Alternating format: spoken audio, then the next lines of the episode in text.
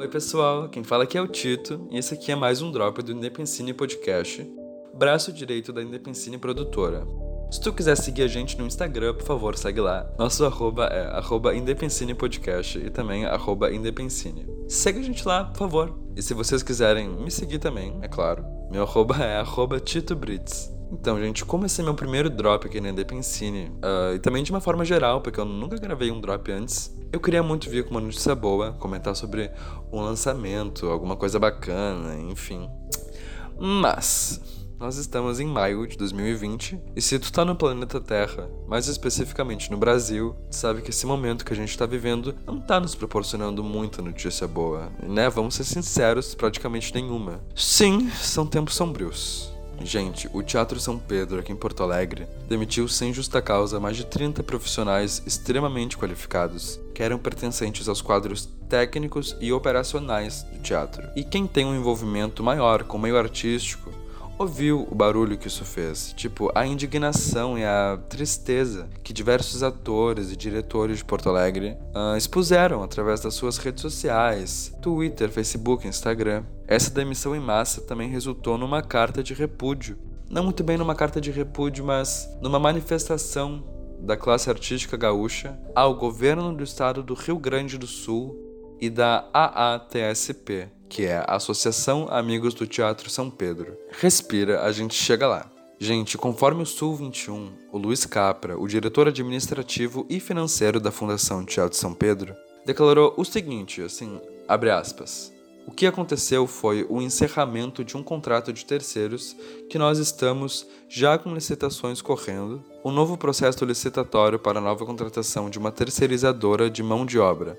Esse prazo independente da epidemia, terminava em maio de 2020. Era um prazo que já estava excepcionalmente extrapolado, não teria como ser renovado de novo. Fecha aspas. E o Luiz Capra também disse ao Sul 21 que algumas pessoas estavam recebendo aviso prévio e outras sendo dispensadas mediante indenização por parte da terceirizada, como ele havia dito. Gente, eu, Tito, eu sou ator, eu tenho envolvimento com palco desde muito cedo. E é extremamente triste, cada vez mais triste, o descaso e o desprezo com qual eu vejo essa classe ser tratada. Eu não posso jogar tanto as cartas, botar tanto as cartas na mesa como eu tenho vontade nessa situação, mas eu queria dizer que não foi apenas a pandemia a razão das demissões. A, a ATSP, a Associação Amigos do Teatro São Pedro, continuava firme, gente, fazendo o possível e o impossível para manter todo o pessoal durante essa situação de quarentena e isolamento social. Até porque sempre foi uma empresa, além de séria, humanitária. Eu não gosto dessa palavra, mas a politicagem que se instalou no Teatro de São Pedro e multipalco desde o falecimento da dona Eva Sofer em fevereiro de 2018 também tem a sua parcela. Para quem não sabe, Eva Sofer é um grande nome.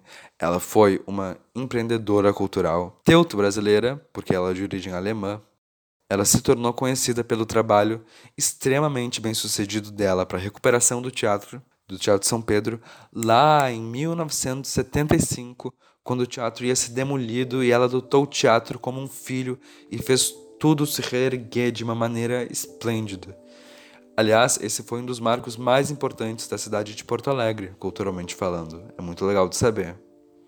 Cara, tu que tá ouvindo Drop em casa, provavelmente tu tá de quarentena agora, pelo menos a gente espera que tu possa estar de quarentena agora. E provavelmente tu tá consumindo, além do podcast, muitos filmes, uh, filmes, séries, novelas, livros, músicas e todo tipo de conteúdo criado por artistas. E na nossa cultura, o artista não existe sozinho.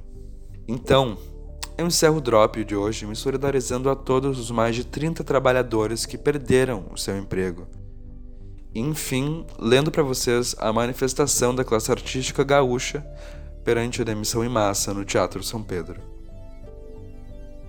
Carta aberta da classe artística gaúcha ao governo do estado do Rio Grande do Sul e à Associação Amigos do Teatro São Pedro. A classe artística gaúcha e porto-alegrense, aqui representada por instrumentistas, cantores e cantoras, compositores e compositoras, técnicos de som e luz, holds, roteiristas, escritores e escritoras, cineastas, atrizes e atores, diretores e diretoras, dançarinas e dançarinos, vem a público manifestar seu veemente repúdio à demissão em massa ocorrida ontem, quarta-feira, dia 6 de maio de 2020, nos quadros técnicos e operacionais do Teatro São Pedro. São mais de 30 profissionais extremamente qualificados, muitos com décadas de casa, que com o seu trabalho mantém o Teatro São Pedro funcionando em altíssimo nível, atendendo às mais elevadas exigências técnicas e operacionais de shows e espetáculos de circulação nacional e internacional, fazendo com que todos os gaúchos e gaúchas possam se orgulhar deste espaço cuja alma se nutre da abnegada atuação destes profissionais. Acontece que, neste momento, é justamente destes profissionais o lado mais fraco de um impasse que lhes foge ao controle entre o Estado do Rio Grande do Sul e a Associação Amigos do Teatro São Pedro. No entanto, mais uma vez, é do lado dos mais fracos onde restam as baixas de uma briga alheia, vitimados pela perda de seus postos de trabalho sem justa causa e meio à pandemia do Covid-19 e todas as suas devastadoras consequências humanas e financeiras. Aos atores deste impasse jurídico e burocrático, não cabe aqui o nosso julgamento.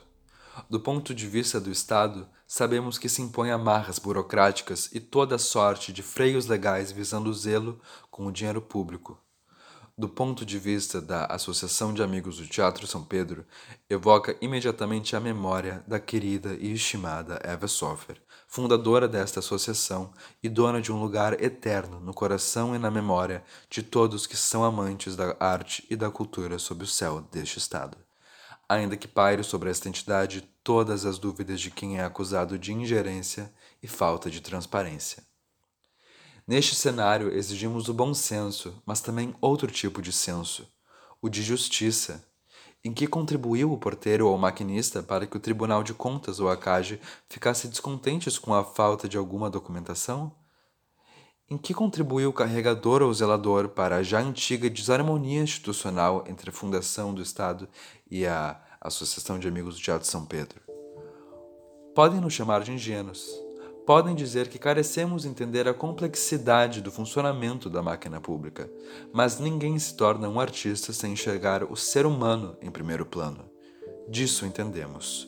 O que não podemos entender é como o Estado do Rio Grande do Sul e o Teatro São Pedro podem prescindir do valoroso trabalho desta equipe, trabalho do qual somos testemunha ao longo de décadas, e justamente por isso cá estamos a cavar essa trincheira em nome de colegas e amigos da mais alta estirpe também não podemos entender o nível de escravidão que padecemos ante nossa própria burocracia, a ponto de jogar mais de 30 famílias no desemprego e na incerteza, sem que tenham cometido qualquer falta perante suas obrigações.